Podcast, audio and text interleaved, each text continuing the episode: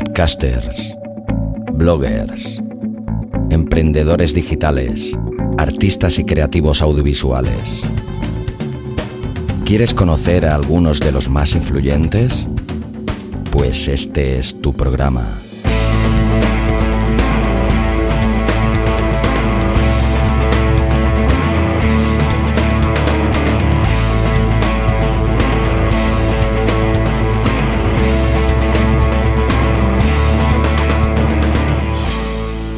Al borde del abismo.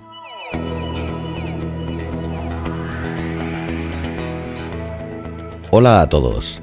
Soy Xavi Villanueva y tengo el inmenso placer de daros la bienvenida al nacimiento del tercer podcast de Abismo FM. Una red que con tan solo dos meses de andadura no para de crecer y hoy lo hace con un programa de entrevistas en el que te traeré a los podcasters que considero más influyentes o aquellos que ofrecen en sus podcasts un contenido más interesante o innovador. También entrevistaré a bloggers, emprendedores digitales y artistas y creativos audiovisuales o cualquier personalidad que considere interesante darte a conocer. El nombre de este nuevo podcast es Al borde del abismo. Cada persona es un mundo, por lo cual cada entrevista es un universo diferente. Aunque tengo unos cuantos bloques temáticos y unas cuantas preguntas pautadas, por aquello de mantener un poco el orden y una estructura mínima, intento que cada entrevista fluya por sí misma, con la deriva a la que nos lleve cada entrevistado. Los bloques temáticos serían los siguientes. Eh, primero un breve currículum, tanto vital como profesional, del invitado. El segundo bloque sería sobre podcasting, quién es el entrevistado en la podcastfera, breve historia de su o sus podcasts, estado actual del podcasting en nuestro país y más allá de nuestras fronteras, técnicas de monetización, técnicas de podcasting, equipos, etc. Y, sobre todo, eh, que nos recomiende los podcasts que escucha o aquellos que considera imprescindibles.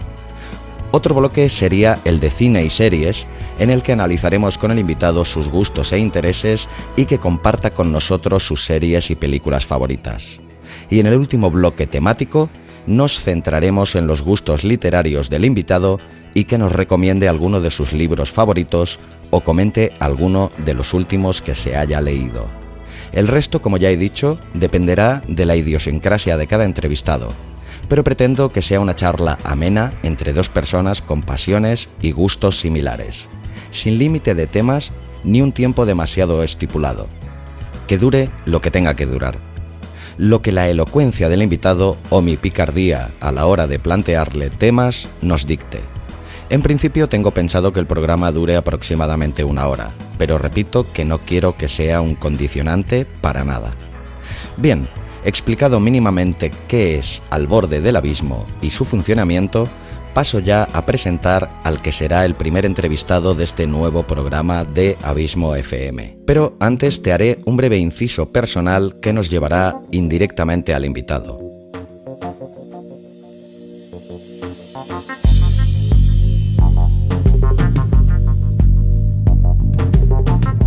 Corría el mes de septiembre de 2014 ávido consumidor de literatura como soy y con un trabajo rutinario de ocho horas en las que la mente estaba demasiado poco ocupada, alguien me dio a conocer lo que de buen principio me pareció un invento prodigioso.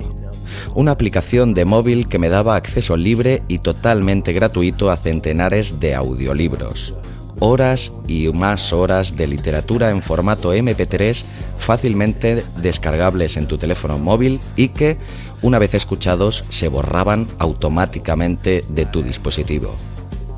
Ese maravilloso invento tiene el nombre de Evox.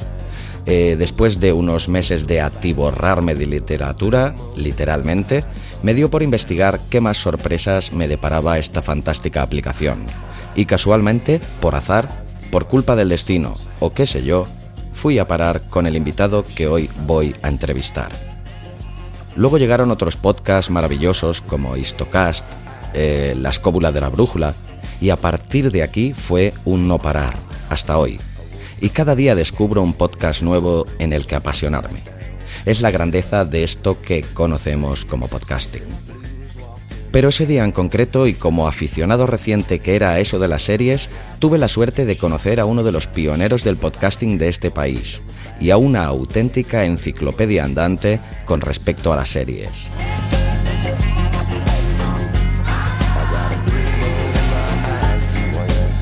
Me dejé cautivar por esa musiquilla inicial, por la banda sonora de Los Soprano y por la varonil y profunda voz de una auténtica eminencia en el podcasting sobre series, el gran CJ Navas, y su fantástico programa Fuera de Series, que cada semana me acompaña desde hace ya más de tres años.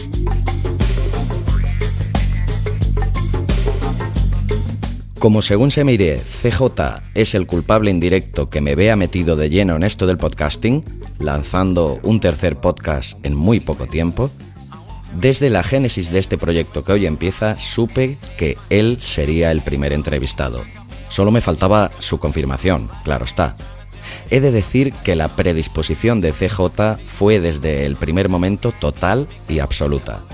Ahora que ya lo conozco un poco más, os puedo confesar que CJ Navas, además de un gran profesional en todas sus vertientes, es una persona cercana, generosa, cooperadora, un gran conversador y, por encima de todo, un tío majísimo con el que estuve charlando una hora que pasó volando y en la que hablamos de un sinfín de temas que llegados a este punto te voy a dejar escuchar ya.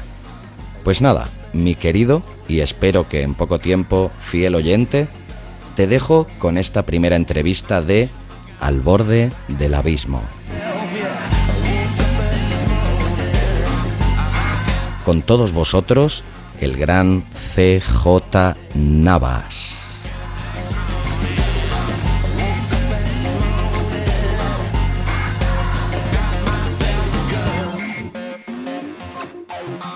Pues nada, lo primero de todo, darte las gracias. A ti, hombre, a ti. Desde acomodarte estos horarios intempestivos que tengo yo siempre. Pues sí, ya te digo que es un, gustazo porque yo en principio llegué a, a esto del podcasting un poquito de rebote y gracias a ti como te comenté, llegué a conocer primero la plataforma, la de Evox, y eso, buscando audiolibros, y cuando me cansé ya de, de, audiolibros, pues mira, me dio por investigar un poco, te conocí a ti, y justo en aquel tiempo, pues era cuando empezaba yo un poquito a, a seguir series, ¿no?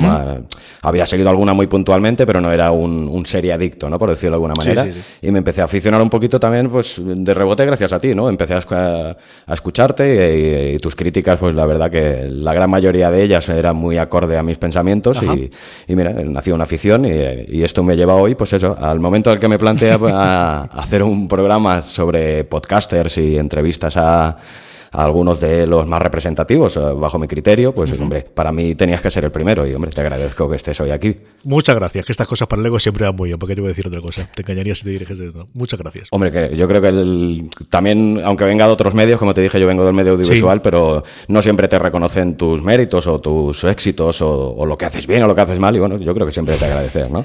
¿Y qué trabajas tú? ¿En alguna productora o en qué trabajabas? Para mi propia productora, el de, de, freelance, eso sí, bueno, he colaborado en otros, con otras varias productoras, tanto de Barcelona como en Elche. En Elche he trabajado mucho, que tú eres de Elche. Sí, y, bueno, he trabajado. la, verdad es que uno se siente delicante, pero al final lo tonto, lo tonto, llevo casi 10 años viviendo en Elche eh, y trabajando 20, así que sí, bastante. ¿Y aquí con quién trabajabas? Bueno, tengo mucha relación con gente de teatro, de la carátula, no sé si conoces la, carátula, con Nazario. Y...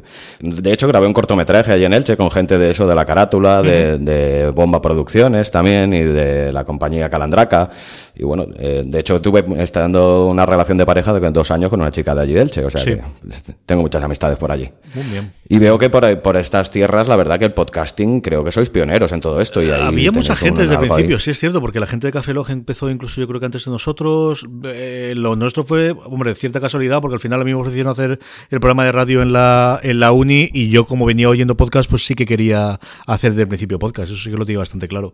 Y luego, sí es cierto que lo tonto, lo tonto, son bastantes, ¿eh? Sí que sí que bastantes, en Alicante provincia, bastante, bastante gente, incluso en Alicante capital. ¿eh? De hecho, cuando bajé a, la, a, a las JPOT, pues, bueno, me sorprendió porque no sé si el 60 o el 70% de la gente erais de allí todos. Sí, hombre, allí también porque, porque al final la JPOT es más sencillo, ¿no? De, si estás en el propio Alicante, el que te acerques allí, ¿no? Siendo el este, pero sí que suele haber bastante gente. Incluso la asociación de podcast, la, que más relumbrón o más renombre tiene, quizás sea también la Alicantina, ¿no? Alipod somos veintitantos, yo creo que estemos allí en el... Las asociaciones van dando bandazos. Al final la asociación yo creo que como ocurre en todas las asociaciones, y más aún cuando es una cosa tan pequeñita, es quien tiene ganas de impulsarla para adelante y para cogerla. Aquí eh, la Alicantina estaba, existía, pero había bajado mucho, luego la cogió María con intención de montar las jornadas de podcasting, y entonces, bueno, pues, pues ahí cogió bastante fuerza, porque otra cosa no, pero María fuerza tiene toda la del mundo, entonces, al menos hasta las J, las JPO tuvo mucha fuerza y ahora hemos vuelto a hacer bastantes cosas ahí en la, en la Alicantina. Bueno, hemos, no, han hecho, porque yo estoy allí, pero es cierto que, que en eso sí que no he hecho absolutamente nada y no, no puedo ponerme ninguna medalla. Pues nada, no sé, he estado así ojeando por encima tu perfil en LinkedIn y eso, y, bueno, veo que eres eh, especialista en asuntos aleatorios. Esto así a priori suena como un poquito, la verdad que es bonito, ¿no? Esto te transforma en un experto en loterías del Estado o algo así. Ah, vamos a ver. Aleatorio a mí me conduce al azar, ¿no? ¿Crees tú en el azar, por ejemplo? Sí, hombre, el azar existe, eso es totalmente indudable. Al final, por formación, uno es estadístico, entonces, quieres que no, vamos a ver. Lo especialista de asuntos aleatorios lo tengo porque es una frase que decía un amigo mío cuando a él le tocaba eh, fundamentalmente apagar fuegos, apagar marrones a su trabajo, y este era un puñetero genio, es un tío que, tenía ideas y frases geniales, y un día dijo que él lo suyo era especialista de asuntos aleatorios porque todos los días que llegaba al trabajo se encontraba con algo nuevo y algo diferente. Y yo cuando empecé a trabajar en la universidad, hombre, tienes unas clases muy regladas, una cosa muy regladas, pero luego parte de, de la ventaja que tiene la universidad es que te permite, dentro de lo que tienes que hacer, eh, meterte en muy fregados, hacer mil millones de cosas, tanto de investigación como, bueno, pues el horario que tienes te permite hacer ciertas cosas.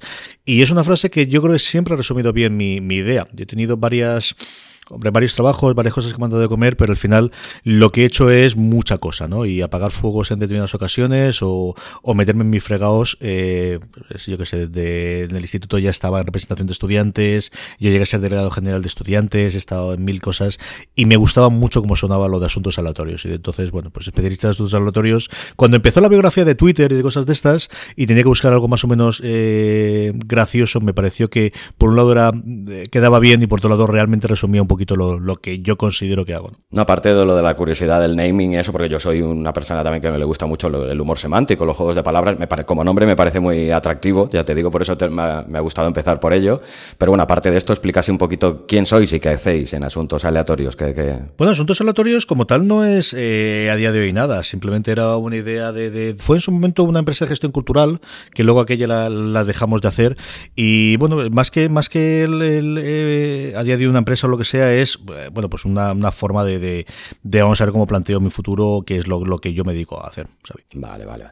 Porque luego también eh, ahora mismo te dedicas eh, como profesor de departamento de estudios económicos y financieros, ¿no? Estás en activos. El, Ese es mi trabajo fundamental. Es decir, a mí lo que realmente me da de comer todos los días es el ser profesor. Yo, mi currículum, que estoy muy aburrido, pero vamos, eh, yo hice, hice la diplomatura en estadística, luego hice una licenciatura muy extraña, que era una licenciatura de segundo ciclo que se llamaba Ciencias Actuales y Financieras, que era, bueno, pues una rama de económicas o una especialización de económicas que cuando yo estudié existía. Y cuando terminé aquello, yo estuve tres meses en el 2011. Eh, eh, en 2001, perdóname. Eh, me acordaré siempre porque, como la caída de las Torres Gemelas me pilló volviendo del, trabajo uno de esos, en el grupo de empresas de la Caja de Ahorro del Mediterráneo, haciendo un poquito de gestión de, control y, bueno, yo teniendo un grupo de empresas para la parte financiera y la parte de seguros y salía, habían salido unas plazas de, profesor a la universidad de entonces ayudante, de escuela universitaria, que es como se llamaba el, aquello. Eh, mis padres son profesores, mi madre es maestra y mi profesor es profesor y director de, un instituto originalmente de, de secundaria, ahora de formación profesional desde hace bastante tiempo y a mí la docencia es una cosa que, que siempre, es decir, yo me he ganado el dinero de adolescente aparte de hacer de todo, porque lo primero que recuerdo, yo recuerdo un verano repartiendo publicidad y cosas de estas rarísimas, pero donde realmente yo he ganado pasta ha sido dando clases fundamentalmente a amigos de mis padres. Mis padres, el, el primer hijo que tuvieron de toda la cuadrilla de, de amigos fue a mí y todos los demás fueron a continuación, entonces muchas de las ocasiones tienen dos, tres años menos que yo y en muchos de ellos le di clase en el instituto particulares. Entonces, a mí la docencia es una cosa que siempre me había traído, siempre me había gustado. Cuando entré en la universidad, como te digo antes, que, que fui delegado de estudiantes, me gustó mucho el mundo universitario y opté esa plaza y desde el 2001 pues soy profesor de cosas de contabilidad, de finanzas, de un poquito de todo, y es realmente lo que me da de comer. Ya, pero por lo que me cuentas, eso veo que eres de los que no te cuesta remangarte por nada, ¿no? Y si hay que luchar y repartir propaganda lo que haga falta para conseguir otros fines. Cada vez más. Yo, al final uno se hace mayor y le cuesta todo más, y levantarse le cuesta más, pero, pero no, yo creo que siempre me ha gustado Yo tengo un defecto y una virtud al mismo tiempo y es que me suelo ilusionar mucho con las cosas, pero luego también me canso bastante con ella y, y está muy bien para empezar, pero luego es, es terrorífico para, para continuar, ¿no? Al final la única estabilidad que realmente tengo es lo de la universidad. Pero sí que montar proyectos, hacer cosas nuevas, hacer cosas que me interesan y cosas que me atraen, eh, es una cosa que me gusta. De hecho, yo creo que más tiempo, de proyectos que más tiempo siga llevando es, por un lado, la, la, clase o la universidad, por lo que te digo, porque al final es lo que me da de comer, y por todo fuera de series, que al final lo tonto, lo tonto, llevamos 10 años haciéndolo, evidentemente con distinta formato y con distinta implicación y dedicándole distinto tiempo que, que en su origen, pero son de las cosas más longevas que yo tengo en, mi vida. Y, de unido, porque es una cosa que lleva muchísimas horas, porque aparte, ¿cómo te lo haces para eh, compaginar todo esto con tu vida familiar y tu relación de pareja y todo? Porque... Pero ahora es más complicado. Cuando yo empecé con todo esto, estaba soltero, sin compromiso y estas cosas, ahora casado y con dos crías mellizas de seis años, la cosa es más complicado. Bueno, pues reduces. Ya, yo veo mucho menos series que la que hace siete u ocho años. Eh, parece también que vemos todavía, porque hay muchísima más oferta, evidentemente, que hace siete u ocho años. Eh, y el resto te vas organizando. Las clases, hay un momento en el cual sí, eh, también depende del tipo de clase, tienes que actualizarte más o tienes que cambiar más de un año para otro. Yo daba antes una, una titulación que casi todos los años cambiaba porque tenía mucho efecto legislativo. A día de hoy que más cosas de contabilidad, cuando hay un cambio, un cambio muy gordo, pero suele ser cada 15 años o cada 20 años. Y si no, el resto es coger soltura, ir modificando un poquito los ejercicios y no es tantísimo problema. Pero al final es, bueno, pues elegir y separar y, tratar de, de organizarte un poquito el tiempo y, y los tiempos muertos, pero aún así es complicado. Es complicado. Sí, porque veo que también que participas o eres creador de la Fundación Iniciador. No sé si esto también lo tienes en Iniciador lo tengo muy abandonado. Iniciador fue una época en la que había mucho movimiento, especialmente con el principio de la crisis, eh, de, de, de, cosas de emprendedores iniciador, al menos en Alicante, más incluso en Alicante capital que el resto de la provincia. Yo no sé, otros sitios también sería igual. Y ahí llegué a hacerlo, pero es cierto que coincidió justo con cambios a nivel nacional de, iniciador, cambios a nivel eh, local, y aquello sí que está totalmente abandonado. El LinkedIn, como comprendes, tengo que actualizarlo alguna vez. Es cierto que LinkedIn, las redes sociales no es que le tenga mucho aprecio. LinkedIn me parece el infierno absoluto en cuanto a redes sociales. O sea, yo es una cosa demencial que al final nuevamente la tienes porque todo el mundo la tienes, hasta cierto punto como Facebook, y como recientemente Twitter. Yo sí era mucho más activo y de hecho tengo varias, no es conocido, yo te diría incluso amigos de los primeros tiempos de Twitter, de conocer a gente por aficiones, especialmente por las series y conseguir o, llegar a, pensar en ellos como, bueno, que tiene relación, ¿no? Y que les conoces qué es lo que hay por Twitter y ahora estoy muy desconectado. Instagram la tengo también, pero es una cosa que me de uvas a peras y estoy tremendamente desconectado, quitando Telegram. Posiblemente Telegram es lo que más se utiliza a día de hoy porque tenemos grupos de Telegram para los distintos programas en su momento FM y para fuera de series, ahí es donde quizás es un poquito más activo pero estoy mucho más retirado y como estás comprobando en LinkedIn tengo que meterle eh, tengo que meterme en medio y meterle mano porque desde luego hay cosas que debería cambiar y debería modificar. Si te sirve de consuelo yo estoy exactamente igual que tú o peor, no sé, no sabría decirte, pero bueno, ya que eh, hemos acabado derivando lo que teníamos que derivar afuera de series, no sé cómo explicarías a alguien que nunca haya oído el programa eh, este crecimiento, porque claro, empezarías, imagino, porque yo ahora en un proceso similar al, al que me encuentro yo, ¿no? Con un podcast, una idea primigenia tuya, a lo mejor eras tú solo y esto ha crecido a transformarse en algo que empieza a crecer y tiene, tenéis una web, tenéis un, un formáis un equipo grande, compacto y como, bueno, con cara y ojos y una profesionalidad clarísima. No sé, ¿cómo le explicarías a, una persona que no sepa nada de ti ni de fuera de series con el crecimiento de este programa y quién sois y cómo? Vamos a ver, pues al final porque las cosas, a ver, por un lado es un crecimiento orgánico, por otro lado porque hay momentos en los que te planteas y dices, bueno, tiramos para adelante o no y esto eh, empieza a tener el suficiente peso para decir o, lo abandonamos o, damos el, siguiente salto, ¿no?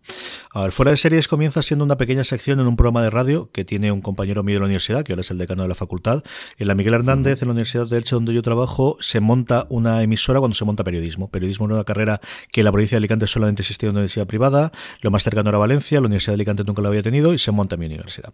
Y entonces, igual que se monta un pequeño, o se pensaba montar un pequeño estudio de, televisión, se monta también una radio para, fundamentalmente con el, objetivo de que los alumnos hagan prácticas, ¿no? Los alumnos de periodismo. Luego además se montaría de visuales y todo iría un poquito más. Pero, eh, como te decía, eh, la idea que tienen de principio con la emisora es que no solamente sea para práctica, sino que se aproveche el espectro y se aproveche que tenga la licencia para hacer programas de quien lo quiera hacer, ¿no? Y, e invitan, como te digo, a, a, los profesores o al personal de servicios o cualquier otra para que haga sus propios programas. Es, yo lo recuerdo porque además yo, y esto no lo suelo contar tantas veces, yo venía de haber hecho radio en el instituto. Yo de hecho fui, como siempre me suele pasar en estas cosas, el director de la emisora del instituto el último año mío de instituto. Yo al final cuando me meto en algo suelo ser el director o el presidente de aquello, porque no se suele presentar nadie y el tonto acaba eh, organizando el invento.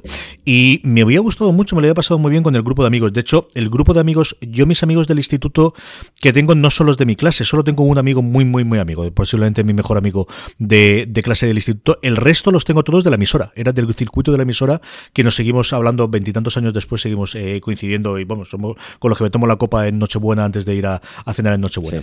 El caso es que eh, no sé por qué leche no me apetecía hacerlo, pero este me lió para hacer una sección. Él me dijo una sección de cómic, yo le dije cómic no, pero yo ya está empezando series y le dije de hacer una sección de series. Entonces empezó siendo una pequeña sección de un programa quincenal que duraba unos 10 minutos aproximadamente, que los audios están todavía guardados, hablando en esa época sobre todo de la incipiente huelga de guionistas que se nos venía encima en el hace un porrón de años ya. Y eh, a los... Era 2007, 2008, ¿no? Sí, sí, sí, sí, hace 10 años, exactamente. Fue exactamente, vamos, nosotros hacemos ahora la, la, la décima temporada precisamente por eso.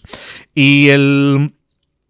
Eh, la directora de la emisora a los dos o tres meses fue en diciembre de ese año, porque ya fuera de series como tal empieza en enero del, del 2008. Eh, un día hablando por ahí en medio me dice, bueno, esto va tan bien que tendrás que hacer un programa suelto y yo suelo coger las oportunidades. Entonces ella me brindó la oportunidad de hacer un programa y empezó siendo. La primera temporada de Fuera de Series es un programa de media hora quincenal, si yo no recuerdo mal. Y lo que veíamos, eh, yo algún programa lo hice con Lorena, con la que era es mi mujer, algún programa lo hice con mi hermano, algún programa con algún invitado, llegó mi padre a algún programa más. Y eh, lo que sí empezó a notar familiar esto, ¿eh? No te Perdona que te corte. No, dime. que es un clan familiar esto, casi. Sí, porque al final, y esto ya tiene la segunda, en la segunda temporada, vamos a ver, fuera de series yo quería hacerlo ya semanal, porque al final tenías, empezabas a tener suficientes noticias para poder hacerlo semanal, y sobre todo se convirtió, yo ya me había ido de casa de mis padres, mi hermano estaba en, viendo a ver si, si también se independizaba y empezó a convertirse en el sitio en el cual mi padre, mi hermano y yo nos juntábamos una vez a la semana, hacíamos el programa de radio, que los tres nos lo pasaban muy bien y hablando de series de televisión, y luego nos íbamos a comer. Y era el momento de encuentro de, luego el fin de semana a lo mejor era más complicado, habíamos quedado con los amigos o nos íbamos fuera, pero al menos nosotros tres sí que una vez a la semana quedábamos. Y de esa cosa tan tonta de la segunda temporada fue, eh, bueno, pues el esquema que tuvo eh, fuera de series prácticamente hasta la temporada octava cuando mi hermano se marcha a Bruselas, ¿no? Es un programa hablando de series de televisión por aficionados de series de televisión, con tres personas con roles muy, muy, muy claros dentro del programa y que, bueno, pues fue poquito a poco funcionando lo que, como te digo, fue aproximadamente hasta la séptima octava temporada cuando mi hermano marcha a Bruselas. Luego todo esto lo acabas derivando a Podstar FM, ¿no? que es la, cadena de podcast temáticos. Eh, me da la sensación de que últimamente lo tienes un poco parado esto, o lo has derivado todo más hacia fuera de series. O... Podstar lo que ocurrió con ello es, vamos a ver, Podstar fue una, una apuesta que yo creo que sigue siendo válida que es, eh, y la gente que le gusta la serie de televisión no solo le gusta la serie de televisión. O sea, la gente... Yo creo que hay un perfil de público en mi edad, yo tengo 39 años, de los 36 a los 40 y algo, que crecieron en un momento de monocultivo o de monocultura, viendo las mismas series de dibujos animados, jugando los mismos juegos de rol en mi caso, leyendo los mismos cómics, jugando los mismos videojuegos, que 20 años después han tenido que eh, mm, si han mantenido alguna de esas aficiones, se han mantenido como mucho una, porque no les da el tiempo, porque no les da la vida. Pero a diferencia de hace 20 años, sí que tenemos cierta cantidad de dinero para poder gastarnos. Y lo que estamos buscando es que alguien nos aconseje dentro de la marabunta de juegos de mesa que tenemos, de videojuegos, de eh, tecnología, de lo que sea, que alguien nos aconseje. Y esa era mi idea o mi planteamiento cuando hacía Postar FM. A mí me apetecía de hablar de algo más que solamente series. El empujón definitivo fue cuando hablé con Pedro Aznar para hacer un programa sobre Apple, que es la otra gran afición que yo he tenido, la tecnología, pero especialmente en los últimos 10 años yo bueno, pues comprador de Apple antes de que existiese el iPhone y, teniendo Macs cuando todavía tenían PowerPC en vez de Intel dentro, no de antiguos, pues sí que tengo amigos míos que tuvieron desde el sistema 7, el sistema 8 y tal. Pero el caso es que, bueno, pues eh, fue un poquito de qué cosas me gustan a mí, qué cosas me gustaban a mí de adolescentes, con quién me gustaría hacer programas, yo más en el papel de presentador, con muy buenos invitados que conozcan mucho el método, porque el, medio del que hablan, porque yo estoy seguro que yo lo controlan. Y así nace Credits, haciéndolo un programa de videojuegos con Roberto Pastor, que posiblemente la persona que yo conozca que más sabe de videojuegos y que mejor sabe transmitirlo, antes de que volviesen con Café Log. Empiezo a hacer una cosa más con Pedro Andar. Empezamos a hacer Slamberland sobre cómic, empiezo a hacer La Colina de Avalon con, eh, con Paco Hablando de juegos de mesa. Como te digo, fundamentalmente mis aficiones más allá de fuera de series, ¿no? De series de televisión que yo tenía desde, desde adolescente. ¿Qué ocurre con Postar FM? Pues que por un lado es complicado mantener a todo el mundo y los horarios y mantener la regularidad a partir del primer año y por otro lado que fuera de series crece mucho y llega un momento en el cual pues eh, tienes que pensar si te vale la pena tener esa generalidad de 7 o 8 programas totalmente distintos en los que tú estés o si nos centramos en fuera de series que parecía que tenía recorrido. Ya veníamos haciendo varios programas de fuera de series, hacíamos en el que hablábamos de una serie de una temporada en concreto. Yo tenía mi programa diario que quiero algún día de estos volver a retomarlo porque ahora han vuelto a coger mucha fuerza los dailies y mira que yo lo hacía en su momento, lo dejé. Y el caso es que mm, a lo largo de este 2017, también por muchas movidas de, bueno, la vida te lleva por un montón de casas y no ha sido un año especialmente bueno eh, a nivel de, de, de, follones que hemos tenido familiares y cosas de estas, pues al final tienes que centrarte y tienes que concentrarte en una cosa y, la apuesta decidida desde luego a día de hoy es fuera. Sí, porque veo que también en fuera, eh, fuera de series también tenéis un canal de YouTube en la que habéis tenido épocas en las que vais introduciendo contenidos y otras que a lo mejor tenéis el canal un poquito más en stand-by, ¿no? Empezasteis hace unos meses una interesante iniciativa, la de Diario de Series. No sé, explícame o explícanos un poquito de todo este proyecto y del, canal de YouTube. YouTube es el, siguiente gran paso que nos queda. Es decir, en el momento que nosotros pensamos en que fuera de series ya no es solamente un podcast, sino que es un multimedia sobre series de televisión, que tiene la peculiaridad de nacer de un canal de podcast, a diferencia de otros medios que lo tradicionales que empieces del texto o, de, o del vídeo y a partir de ahí, si quieres coger, coges el resto de los medios. Nosotros tenemos esa peculiaridad y es que nacemos del podcast. Lo primero que montamos es la web, porque al final es el contenedor y es el paraguas sobre el que puedes poner absolutamente todo. Y el gran reto, desde luego, para el 2018 es el vídeo. Yo soy un gran convencido de que tenemos que llegar ahí. Hay cositas en vídeo hechas por youtubers que hablan de sus series, hay gente o blogs genéricos de televisión, no solamente de series, sino de televisión en general, que igual ponen una entrevista con un guionista de, series que hablan de, Gran Hermano o de, Operación Triunfo. Y yo creo que sí que es el momento de, de, abrirnos un hueco ahí en medio. Entonces, tenemos probaturas, vamos haciendo pruebas. Esa fue una prueba, al final es un problema de tiempo. O sea, yo, mientras logré tener una semana de tranquilidad, en esa época lo que tenía era una horita larga para poder hacer el audio del diario de series que lo sacábamos como podcast, el texto que servía como base para la newsletter diaria de fuera de series que seguimos enviando y mi idea era trastear sobre todo por empezar a conocer un poquito las herramientas, ¿no? De, con el Mac, ver qué se podía hacer eh, con las herramientas gratuitas que venía eh, en vídeo queda una cosa más o menos apañada, pero al final eh, lo que me ocurre siempre en estos casos, el momento en que fallas dos días es terrorífico y se viene todo abajo. Y es una idea que tenemos ahí junto con hacer varios programas, pero sí que mi idea desde luego el 2018 es no tomarnos en serio porque yo creo que no lo tomamos, sino eh, decidir dar el pistoletazo salida a eh, qué podemos hacer en vídeo fuera de series, más allá de simplemente coger el audio y meterle imágenes. ¿no? Yo creo que queremos hacer, tener experiencias nativas en cada una de las plataformas. El audio es mejor para determinado tipo de programas, el vídeo es mejor para determinado determinado tipo de programas o para determinado tipo de, de situaciones y el texto es mejor para otras y ese es uno de los objetivos que tenemos para el año que viene conseguir. Muy bien.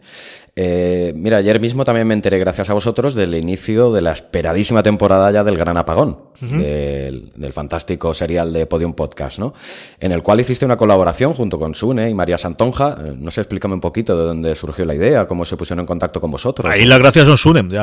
Sune es el que me dijo, oye, ¿te apetece hacer esto? Primero lo que nosotros hicimos fue tras el apagón, que era un comentario episodio a episodio de todos los eh, episodios de la primera temporada de Gran Apagón. Había pasado bastante tiempo entre la primera y la segunda temporada la gente de Podium, esto lo sé de oídas, ¿no? Es lo que me contó Pepe, lo que me contó Susne, eh, querían hacer alguna cosita para volver a, mover toda la maquinaria antes de que se estrenase la segunda temporada, e hicimos ese, ese recopilación que luego nos ha permitido, por ejemplo, en verano eh, poder hacer una sección de series en, la SER, ¿no? Porque el presentador es el mismo que presentaba eh, tras el apagón. Y luego a partir de ahí, bueno, pues, pues eh, María José de Espinosa, que es la directora de Podium, tuvo a bien el, el, cogernos para hacer ese pequeño cameo en la segunda temporada, haciendo de, de podcaster precisamente en dos de los episodios, que nos lo pasamos tremendamente bien. O sea, nos lo pasamos de, de miedo grabándolo, lo grabamos, eh, María y yo estábamos en Alicante, Pepe estaba en Barcelona, y grabando con Ana Alonso, que es la directora del programa, porque es una persona de la que yo tengo una fascinación. Eh, yo no sé si tuviste la suerte en las JPO de ir a alguno de los talleres suyos, pero si alguna vez vuelve, tenéis la oportunidad de estar en alguna charla suya o un, eh, o alguno de los talleres suyos en las jornadas de podcasting o cualquier otra cosa, es un torrente de energía, es una persona que sabe un porrón de, de audio, de tratamiento de audio, eh, específicamente de la parte seriada, ¿no? De, de, lo que ella llama eh, ficciones sonoras, que es lo que ella enseñaron en, en Radio y Televisión Española. Y yo eh, también hice en su momento espinitos de teatro y hacía mucho tiempo que no volví a interpretar nada y me lo pasé de miedo haciendo aquello. Sí, la verdad que a mí me resultó muy curioso, ¿no? Porque el, el, había escuchado previamente la, lo que dices tú tras el apagón, que era por decirlo de alguna manera y poniendo la comparativa, no sé, era como una especie de, fuera de, fuera de series sobre aquella serie en sí. concreto, ¿no? Por eso que estabais muy en vuestro papel. Y luego, claro, lo que me sorprendió muchísimo, van pasando capítulos y, y cuando llegasteis allí, os, os, escuché, la verdad que me pareció muy curioso, ¿no? Estuvo, pero aparte es claro, que resultaba muy creíble porque de hecho estabais haciendo algo que tenéis muy por la mano, ¿no? Que resultaba todo muy, muy, muy creíble, ¿no? Pero aparte, bueno, ya que hemos sacado el tema de Podium Podcast, a lo mejor no podía faltar la pregunta un poquito de rigor, ¿no? De que ya sabes que siempre que ha sido un tema que ha levantado bastante suspicacias y ampollas en el mundo del podcasting. Eh, hay gente que piensa que a lo mejor ha venido a engrandecer el mundo del podcasting, a sumar, o por el contrario también hay gente que piensa lo contrario, que vienen a restar, o no sé, ¿cómo ves tú todo el tema de, de Podium Podcast? Vamos a ver, eh, aquí que te puedo contar. Yo comprendo que, vamos a ver, yo he trabajado para Podio Podcast, o sea, hemos hecho esa parte de, de del apagón y detrás del apagón y, y, para qué voy a negarte, o sea, yo cobré algo por una cantidad loca, pero desde luego que cobré. Mm, yo, en estas cosas suele ser bastante, eh, no sé si realista o prosaico, ¿cómo puedo decirte? Es, ¿puedes hacer algo para, para que no cambien las cosas? No. Es decir, esto ha ocurrido así. Eh, todos los medios, en el momento en el que hay una crecimiento o hay una esperanza de que haya una posibilidad de negocio detrás, van a aparecer nuevos jugadores, ¿no? Y también lleva muchísimo tiempo quejándonos de que no se nos toma en serio. Yo no te digo que sí. Podium sea exactamente el camino, porque a lo mejor lo es o a lo mejor no lo es, pero sí que desde luego es algo que ha permitido que haya un montón de gente que no conocía el podcast o que como mucho para ellos el podcast era el que cuelguen los audios de mi programa de la mañana de la radio favoritos en, en un sitio de internet donde puede escucharlos después, conozcan que haya algo más, ¿no? Yo hay programas de podcast que me, de podium que me gusta, otros que no que me gustan, yo les alabo la capacidad que tienen para hacer determinadas cosas que desde luego en fuera de series a día de hoy no tenemos medios ni recursos ni posibilidades para hacerla, yeah. desde contar con actores famosos para alguno de los papeles en Gran Apagón o el poder tener un técnico de, de audio para, para, alguna de las ediciones, aunque estamos en ello, ¿no? Y, y luego, por otro lado, yo creo que son polémicas estériles, porque nuevamente, ¿qué ibas a hacer? O sea, que, que, que sí. no me gusta Podium, vale, ¿y ahora qué? Ya, ya, ya. Aparte que no sé, yo desde mi perspectiva, yo creo que, bueno, es un buen compañero de, de viaje, ¿no? Es lo que dices tú, también ha traído a muchísima gente que no conocía el podcasting y, y, bueno, yo creo que también a muchos, al menos aquí sí que hablo por mí, por mí mismo, es un sitio donde eh, espejarse un poco, ¿no? Mirar es, es, el lado profesional, ¿no? No sé si al que todo el mundo quiere llegar o no, pero bueno, aportan otra algo, incluso también el lado histórico, porque yo también he estado descubriendo cosas como el, sí. eh, historias de medianoche, uh -huh. del, del gran Y eso siempre estaré agradecido de recuperarlos, porque sí que las historias para no dormir la tenemos en Radio Televisión Española, aunque hay algún problema con los derechos entre, entre Chicho y Televisión Española, aquí los tiene, pero yo no recordaba que ya tiene ese serial para, para ese momento eh, la SER y que la hayan recuperado ellos es maravilloso, desde luego. Sí, sí, por eso que, bueno, yo creo que aportan más que el, que el resto, pero bueno, también me hubiera gustado saber un poquito tu opinión. Y luego, bueno, centrándonos un poquito en el podcasting, no sé, ¿cómo ves a, a, a día de hoy la actualidad del podcasting en general? ¿Qué, ¿Qué, falta? ¿Qué no se hace bien? Porque siempre se está hablando de que este va a ser el año del podcasting y es evidente que, que esto crece, que esto ha, ha mejorado mucho, ha ganado pero realmente qué falta para no acabar de, de, de explotar el podcasting o... a ver qué falta pues depende con qué lo compares. Es decir qué es lo que quieres que sea el podcasting al final qué nos diferencia a nosotros de Estados Unidos que al final o si quieres con Inglaterra o si quieres con Alemania no que al final es la gran comparación. Pues lo que sí. tenemos por un lado es la facilidad de reproducción y, y aquí lo que siempre tenemos es eh, Android, es decir, el podcast ha cambiado mucho en 10 años de que yo empecé, ¿no? Desde que pues te lo bajabas en un MP3 o idealmente si tenías un iPod en un iPod porque en Mac siempre tenía más o o tenías alguna cosa, a día de hoy que el podcast lo reproduces en tu móvil, ¿no? Mm, para bien o para mal, eh, en Estados Unidos eso está muy pegado a, Apple, porque Apple tampoco es que le haya tenido mucha consideración al, podcasting, pero es la que había, ¿no? Y iTunes casi por defecto se convirtió en su momento en el repositorio global de, de, todos los feeds y de todos los sitios donde tienes el podcast y todos los, los, programas que había de reproducción se mostraban o se montaban encima de ellos, ¿no? Ha sido un poquito de, dictador benévolo eh, y ha funcionado por separado. Eso trasladado de España, pues lo que tenemos es que el parque de, de móviles con, con, con, iOS o el, móvil, el parque de móviles de, de, iPhone comparado con Android es mucho menor. Y Android es cierto que mm, eh, no tienes una aplicación por defecto que sea como podcast y eso complica las cosas. Eso por otro lado ha permitido algo muy nuestro que es iVox. O sea, iVox nace precisamente de esa facilidad de tener un programa gratuito en, la, en multiplataforma que la gente funcione y hay podcasts que por defecto simplemente están en iVox, ¿no? ¿Qué es lo que va? Bueno, yo creo que... Eh, ¿Por dónde van las cosas por ahí en medio? Yo creo que hay varios niveles, ¿no? Tradicionalmente el podcasting, al menos en España, ha sido yo me lo hizo, yo me lo como. De yo soy el que hace toda la parte técnica, el que graba, el que edita, el que publica, el que difunde, el que va a los eventos, el que va absolutamente todo. Me suena de eh, algo esto. Claro, eh, Podium eh, te permite empezar a segregar las funciones de no, quien edita el audio no es distinto del otro. Entonces puede haber determinada gente que en un momento dado puedas permitirte el, tener o puedas plantearte una situación empresarial que yo creía el gran hándicap es de dónde sacar la pasta, y eso si quieres podemos hablar ahora, de eh, una... Era, mi siguiente pregunta. una parte de la gente que está delante del micro hablando o diciendo lo mejor que puede ser, otra parte puede estar la que documenta detrás. Una de las cosas que te permite Podium también es saber cómo funciona la radio grande. Y yo, yo conocía las locales, pero no las grandes, ¿no?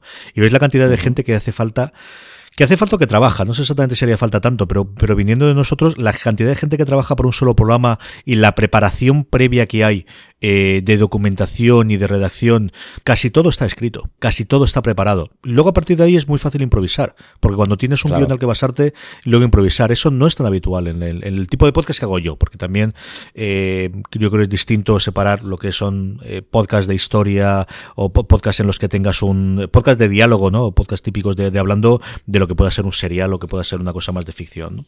Em, todo esto es muy largo para decirte de ¿En qué situación está? Yo creo que estamos siempre mejor que el año anterior. Creo que siempre todos esperamos que dé un salto. Y si no todo el parte, todo ese salto, sí que parte de ese salto está en la dichosa monetización, que a mí no me gusta decir, a mí me gusta decir el que se ingrese pasta por, por los podcasts. Ya, ya. Pues eso, mira, lo que te comentaba, que venía a ser la siguiente pregunta y eso, ¿no? Y bueno, a, día de hoy, ¿qué posibilidades reales ves de, poder monetizar nuestro trabajo? A ver, ¿cómo lo haces, por ejemplo, tú con un proyecto tan consolidado como es fuera de series? Para conseguir monetizar, eh, porque es evidente que para vivir a día de hoy no, no da, ¿no? Porque tenemos, que sé, el gran Emilcar se pasa todo el día caminando, cada día haciendo el Emilcar Daily de camino hacia el trabajo, tú sigues impartiendo tus clases, eh, ¿qué falta para poder llegar a monetizar a estos niveles o cómo está, o cómo lo, en tu experiencia personal, cómo, cómo lo tienes a día de hoy? A ver, yo creo que hay dos, dos vertientes por un lado. Y aquí te hablo de experiencia personal, porque al final yo creo que lo mejor que puedo contar es uno mismo. Vamos a ver, yo nunca me he tomado en serio al 100% la, el tema de ganar dinero con el podcast, en el sentido de estoy en la calle mañana o mm, vendo publicidad o vendo cosas o vendo algo con el podcast o estoy fuera. Yo eso es un defecto que siempre reconozco que he tenido, de al final lo que te ha llegado bien, pues funcionas. Eh, hay pequeñas... Eh, ¿Qué es lo que hemos hecho en Fuera de Series? Pues Fuera de Series, fundamentalmente lo que hemos hecho es abrir el abanico a todo el tipo de, comunicación, como te he contado antes, de intentar ser un multimedia y hacer muchas cosas, hacer toda la parte periodística, pero hacer también eventos y montar otro tipo de cosas. ¿Por qué? Porque al final, a día de hoy, dependiendo del volumen que tengas, pero yo creo que con los volúmenes que nos movemos en España, quizás con la salvedad posiblemente de todopoderosos, que hablamos de otro, de otro nivel, ¿no? Pero el resto.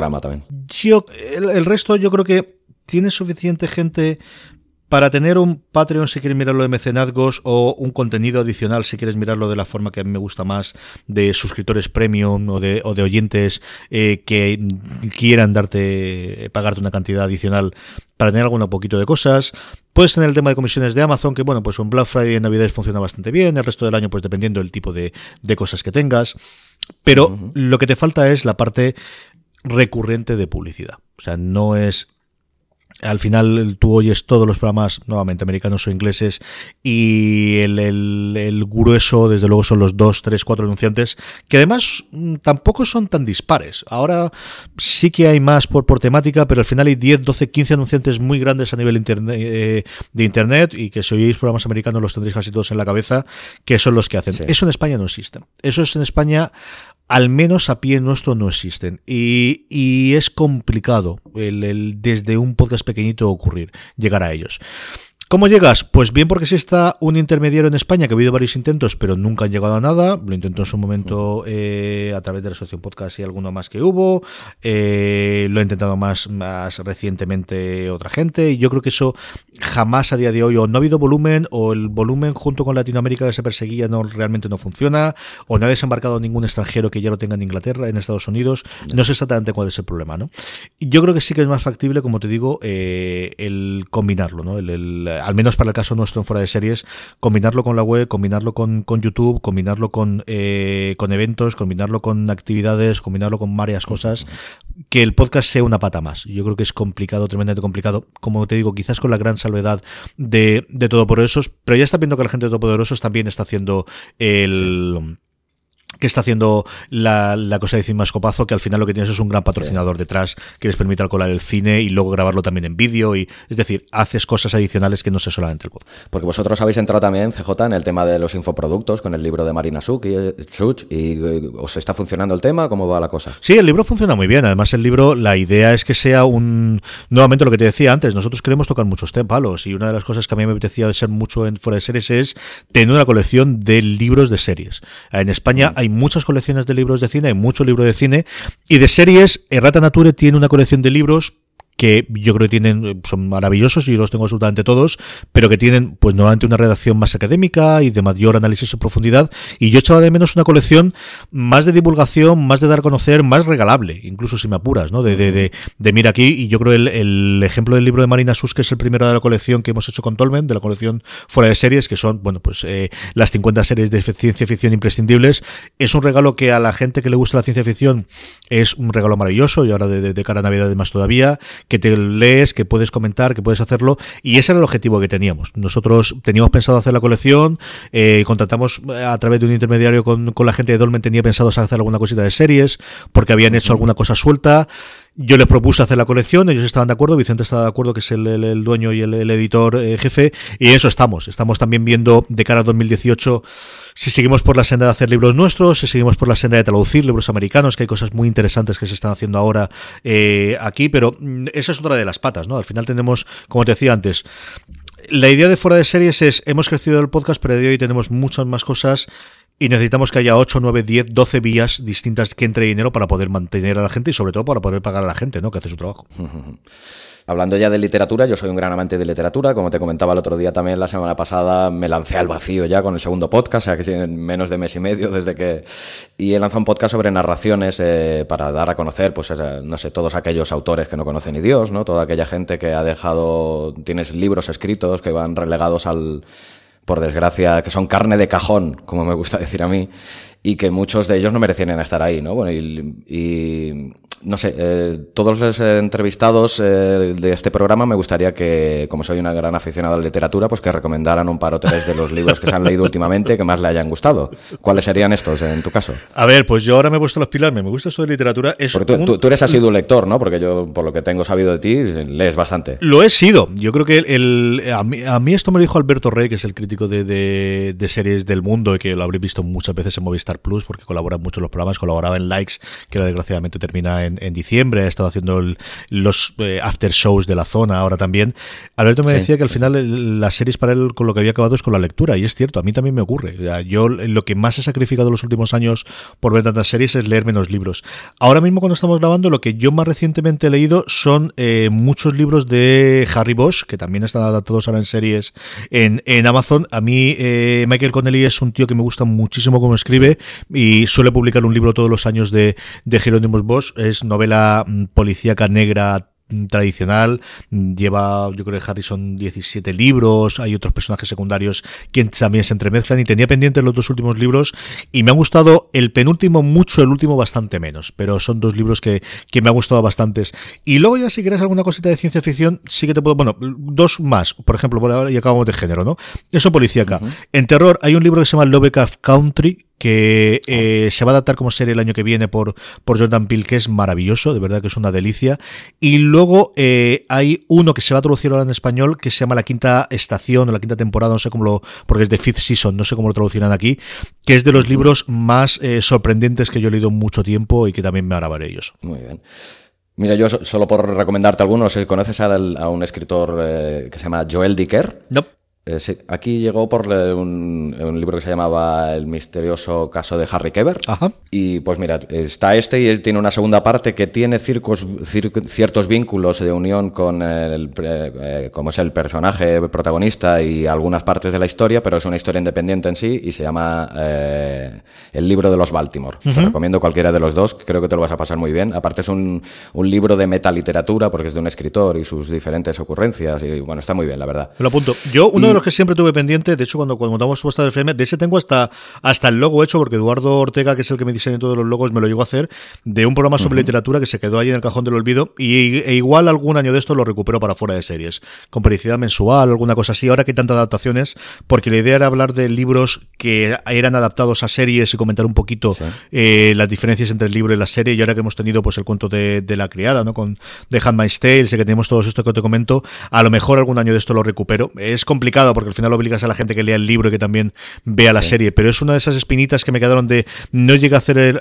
ni siquiera debutar este programa, es una de las cosas que siempre tengo pendiente de hacer. También sé que eres un ávido escuchador de podcast, pues recomiéndanos también unos cuantos de los que más te gusten o de alguno que hayas escuchado últimamente que te haya sorprendido. Recientemente el que siempre digo que a mí me encantaría hacer y es una cosa que no descarto es un programa de entrevistas largas, ¿no?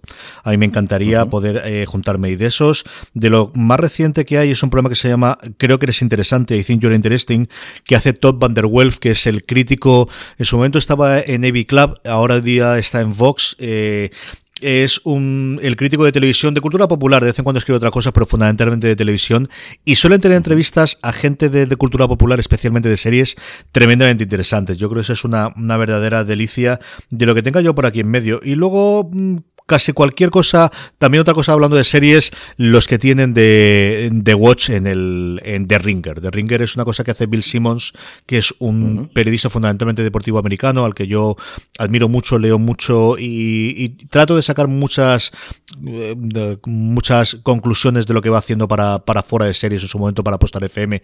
Este es el primero que montó una cadena de podcast eh, que daba de comer pues a tantas personas que tenía en plantilla, como te digo, salvando muchísimo las diferencias con lo que hacemos aquí, ¿no? Y tiene un programa que hacen entre, entre dos personas, entre Andy Greenwald y Chris, se me dio el apellido ahora, que suele estar bastante bien. Y además no suelen. Andy Greenwald es un tío muy peculiar, no suele coincidir con la opinión mayoritaria. Ese está bastante, bastante bien. Y para los que tenemos el inglés algo más que oxidado, algo, algo en lengua castellana. es que oigo muy poca cosa en español, eso sí es cierto. Ah, de hecho, lo último que he leído son los tuyos, que, tenía curiosidad. Pero bueno, porque mira, como me ha aparecido aquí lo último que me ha entrado, yo creo que todos los, los programas de días de juego que hace mi querido Pago Gurney, ¿no? Eh, eh, los juegos de mesa es yo cuando montaba eh, con Paco, empezaba a pensar de, de, montar la colina de Avalon, yo siempre le decía que lo que yo estoy viendo con los juegos de mesa es lo que se veía con las series hace 7 u 8 años, que esto va más y no hay Dios que lo pare. Y, sigo siendo un grandísimo convencido de aquello, ¿no? Ha habido ya unas jornadas más o menos profesionales este año en, Madrid, las Game On, eh, cada vez hay más gente que habla de ellos, hay gente que comenta más de ellos, y, y yo creo que Paco conoce como muy poca gente el, el mundo de los juegos de mesa y yo creo que la gente que os gusta las series es muy raro que no se atraiga a los juegos de mesa, así que darle una oportunidad a los programas de días de juego. Mm.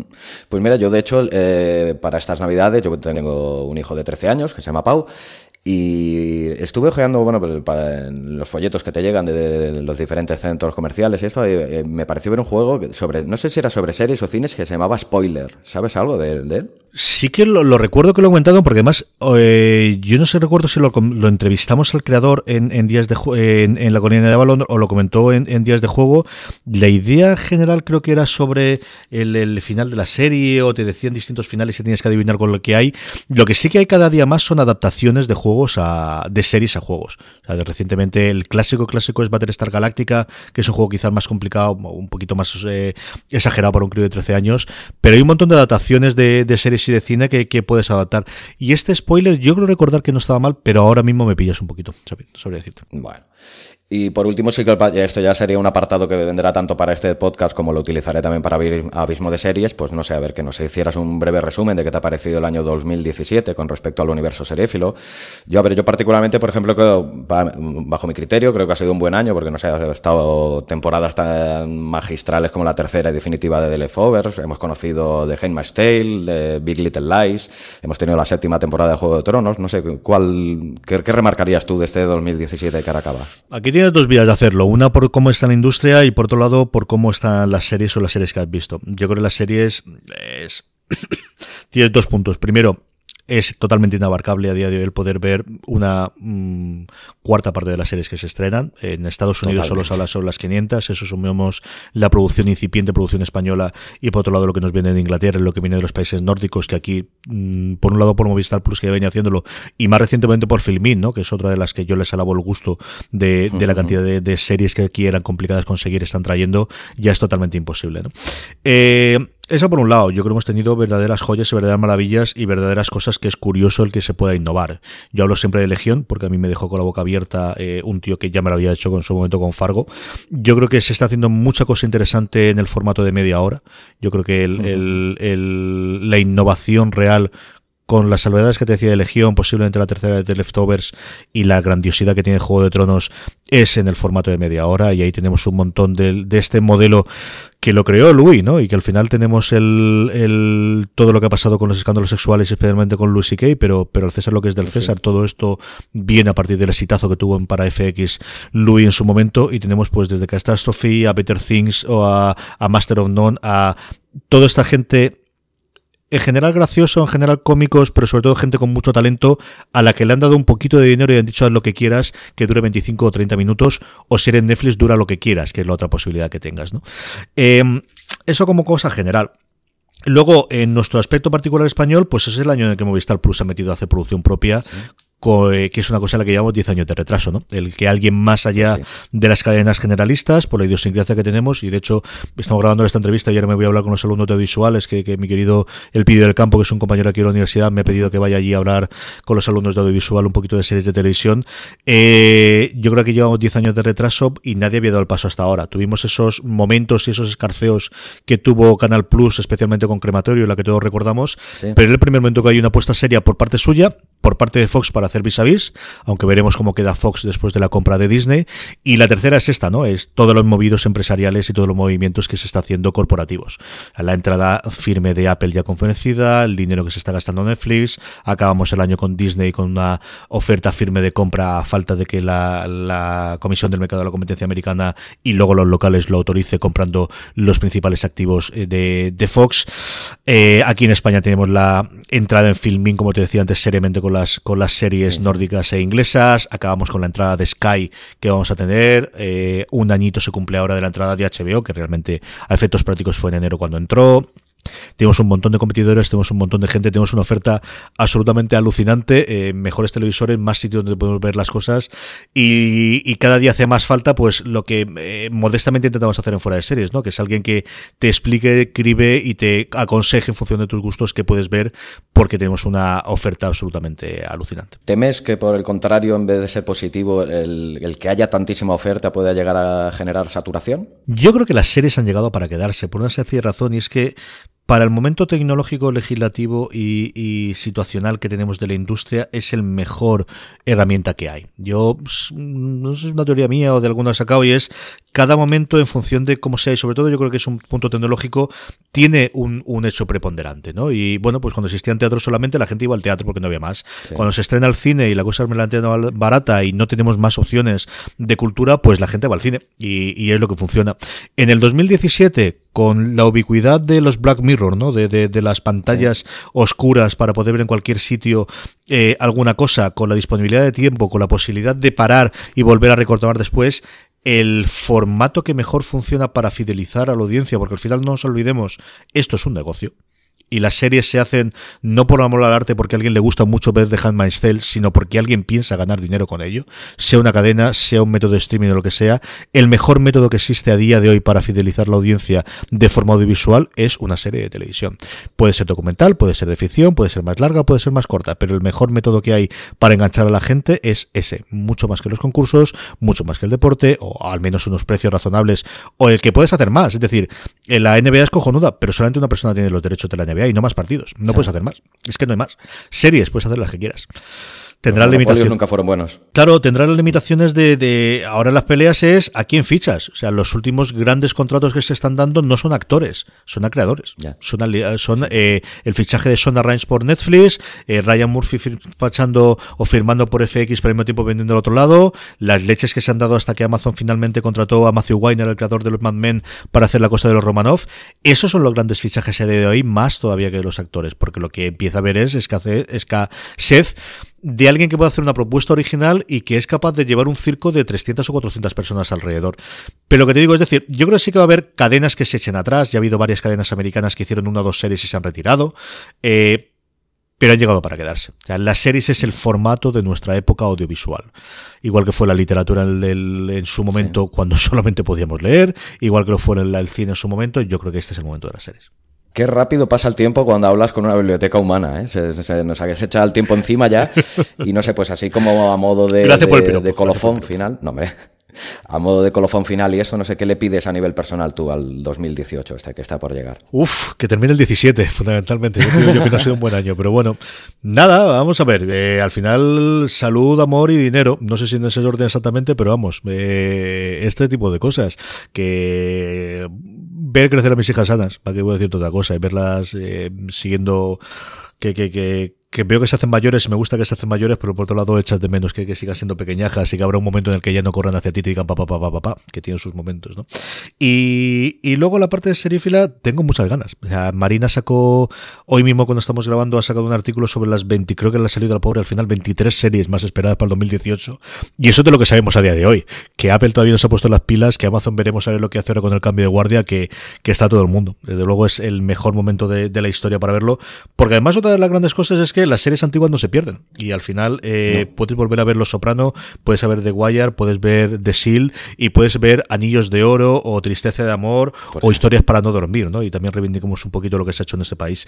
Em, ¿Está Historias para no dormir colgada en alguna de las...? Yo creo que estaba en Televisión Española, había algunos episodios, sé que había algún problema de derechos y estaban peleándose con ellos, no sé cuándo llegarán, y si no también está en DVD, ¿no? Que al final se nos ha olvidado que en algún caso eh, nos hemos acostumbrado al streaming, yo el primero, yo hace un porrón que no, que no compro, eh, eh, yo creo que, que bueno, pues el, el, poder tener todas esas también de vez en cuando hay que recuperar los clásicos, porque empezamos a tener clásicos en series también. Aparte, yo hice, no hace mucho, hice un programa sobre series de antología y la verdad que hablaba sobre ella y bueno, es que para mí marca una época, como Alfred Hitchcock presenta eso, y de poder tener la opción de ver grandes series de, de, aquel tiempo a día de hoy también es un lujazo, ¿no? Sí, sí, sí. En, en, en rtv.es, de hecho, es el buscador, están casi todos los episodios. ¿eh? No sé si estarán todos, todos, pero vamos, sí que están, ¿eh?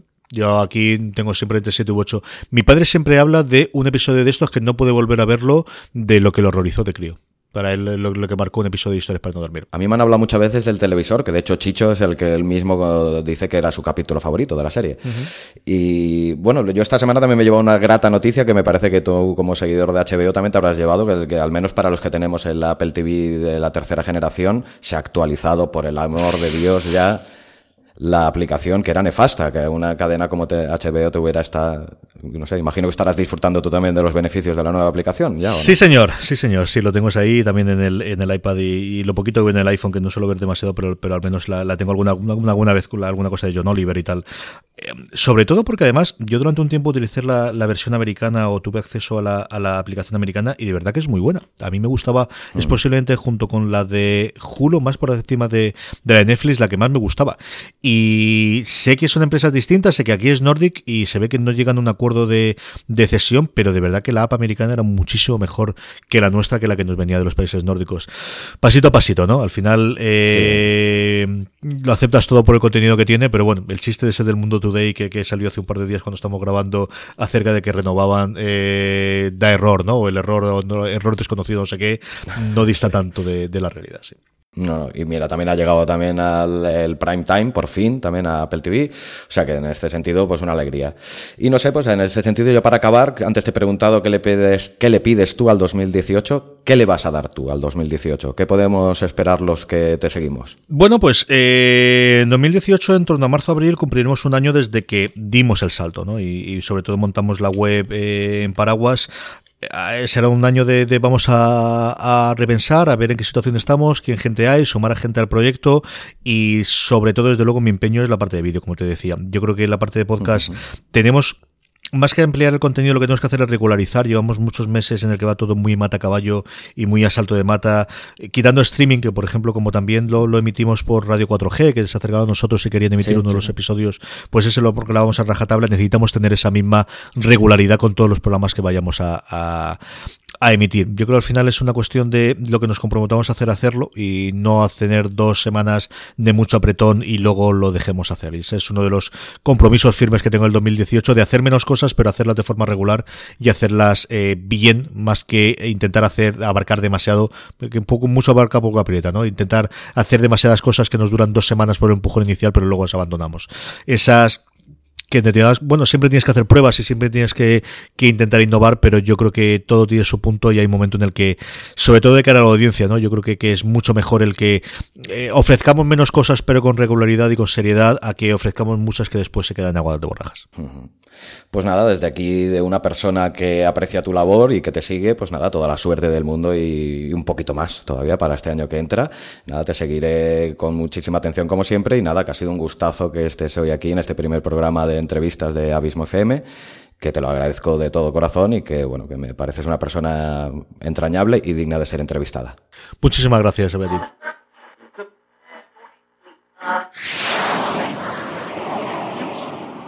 Abismo FM, una voz diferente y muy personal sobre series, podcast y mucho más.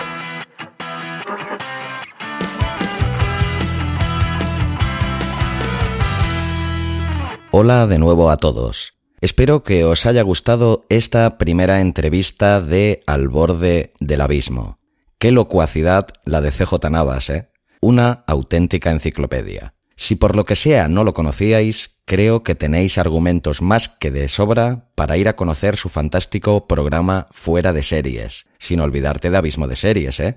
que por esta casa será siempre también muy bien recibido. Y si quieres estar bien informado, al día de todas las novedades del universo seriéfilo, visita también su web fuera de series.com, una auténtica pasada. No te arrepentirás. Como cada vez el contenido de Abismo FM crece más y más, te recomendaría mucho que te suscribas al blog abismofm.com. Así recibirás automáticamente, sin perder un solo segundo de tu valioso tiempo, todos los artículos del blog y todos los podcasts en el mismo instante de su publicación. Cómodo, ¿verdad? Pues, además, te regalo dos ebooks y dos audiolibros totalmente gratis uno sobre las diferentes plataformas de series en streaming y otro, un relato corto escrito por mí, inventario de mis colisiones con el amor, que también puedes escuchar por capítulos en el podcast literario de Abismo FM, Narraciones desde el Abismo. Ya lo sabes, suscríbete ya, abismofm.com. Gracias por acompañarme en esta primera entrevista al borde del abismo. Te espero con los brazos abiertos de aquí a 15 días con otro entrevistado del universo seriéfilo, otro grande, director de la red de podcast más grande del Estado español, AV Podcast. Y, aunque tiene varios podcasts en activo, yo lo conocí como copresentador de otro fantástico e imprescindible podcast sobre series, Serial Me. Recuerda, de aquí a 15 días, ni más ni menos que el gran Pedro Sánchez, aquí, en Al borde del abismo que tengas una quincena fantástica y larga vida al podcasting.